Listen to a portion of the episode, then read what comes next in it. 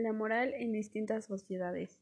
La moral comienza a desarrollarse en los principios de la sociedad humana, o sea, en la sociedad primitiva, donde aquí la moral contiene ideas que borran todo individualismo.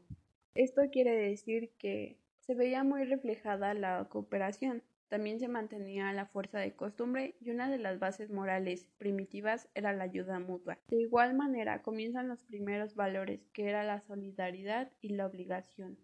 En la sociedad esclavista la moral se regulaba con reglas y normas de comportamiento, que esto le permitía regular las relaciones entre las personas. Aquí no podemos hablar de valores porque cuando una persona cometía un delito se volvía un esclavo y los esclavos pues no tenían derechos, no se fomentaba ningún valor. En la sociedad feudal la moral dominaba la actitud y la lealtad, juntamente con virtudes, valores y noblezas. Uno de los vicios de la sociedad feudal era la traición y la injusticia. En la sociedad moderna, la moral se representa como virtudes, falatismo, humildad, criminalidad, y se rigen en comportamiento del individuo particular. Aquí no es como en la sociedad primitiva porque se comienza a desarrollar el individualismo.